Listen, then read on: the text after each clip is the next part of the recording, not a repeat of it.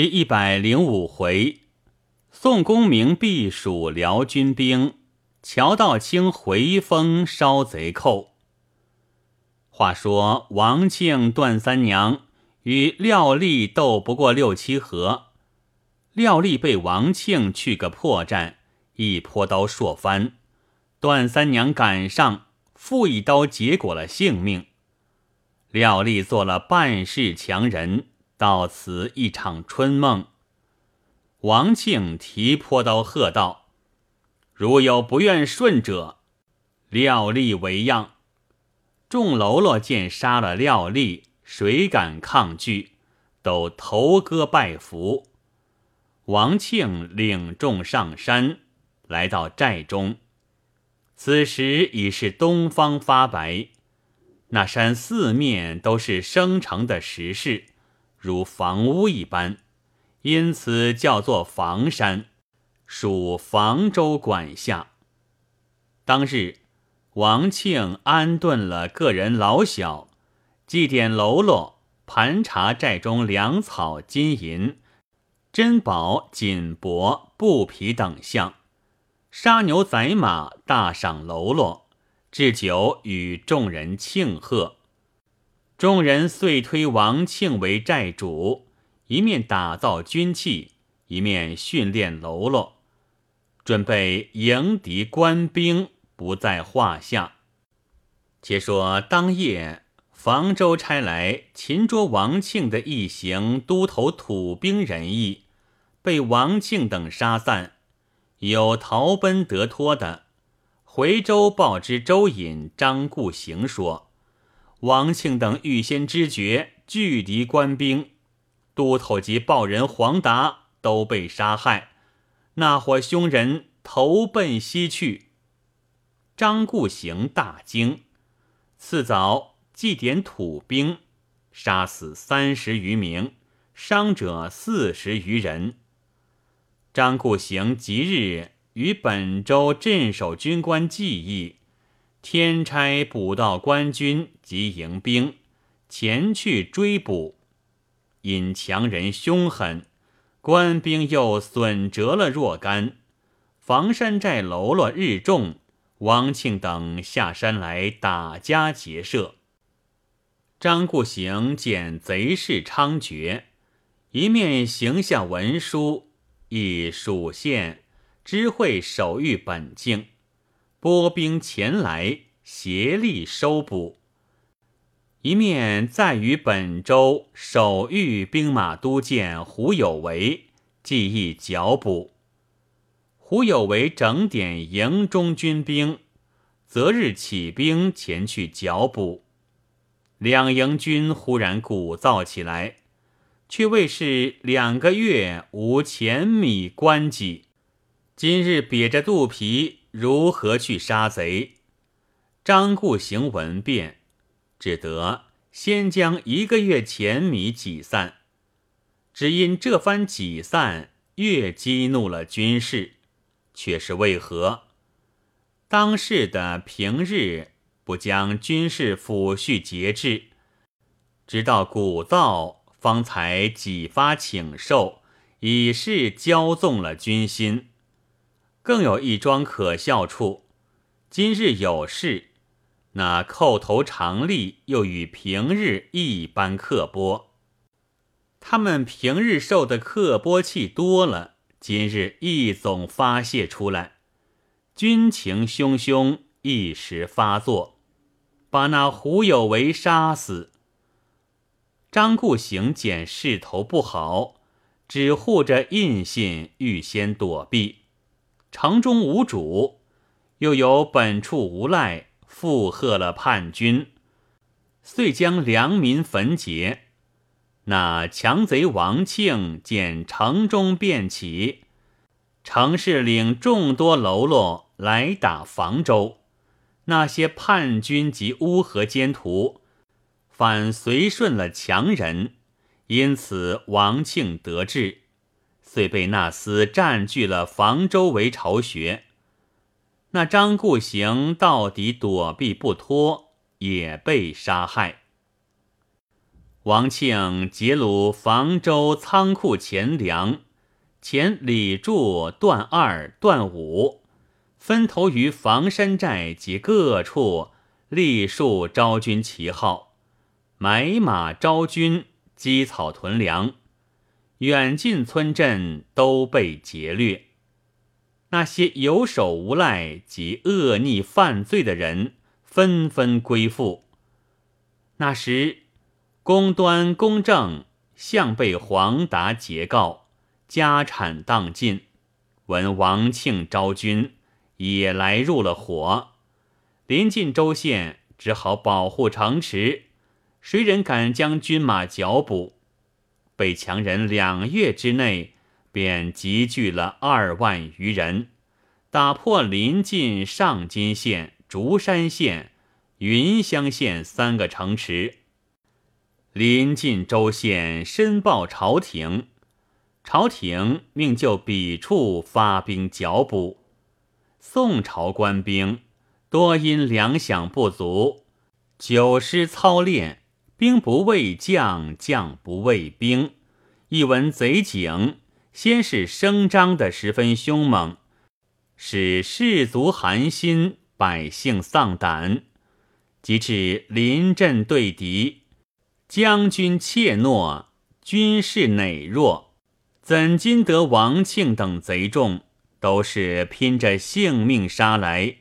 官军无不披靡，因此被王庆越弄得大了，又打破了南丰府。到后，东京调来将士，非会蔡京、童贯，即录杨戬、高俅。他们得了贿赂，哪管什么庸诺？那将士费了本钱，弄得权柄上手，恣意刻薄军粮，杀粮冒功，纵兵掳掠，骚扰地方，反将赤子逼迫从贼。自此贼势渐大，纵兵南下。李柱献计，因他是荆南人。仍扮作星象入城，密究恶少奸棍，里应外合，袭破荆南城池，遂拜李柱为军师，自称楚王。遂有江洋大盗、山寨强人都来附和。三四年间，占据了宋朝六座军州。王庆遂于南丰城中。建造宝殿、内院、宫阙，建号改元，也学宋朝，委设文武职台、省院官僚、内相外将，封李柱为军师都丞相，方汉为枢密，段二为护国统军大将，段五为辅国统军都督，范权为殿帅。公端为府使，公正为转运使，专管支纳出入，考算钱粮。邱祥为御营使，委立段氏为妃。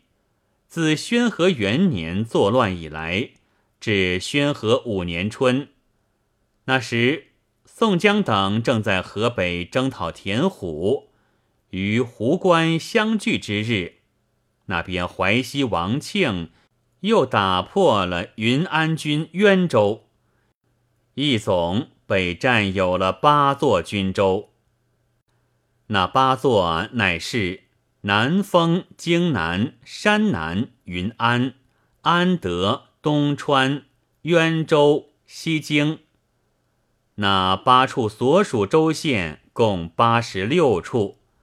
王庆又于云安建造行宫，领师郡为留守官，镇守云安军。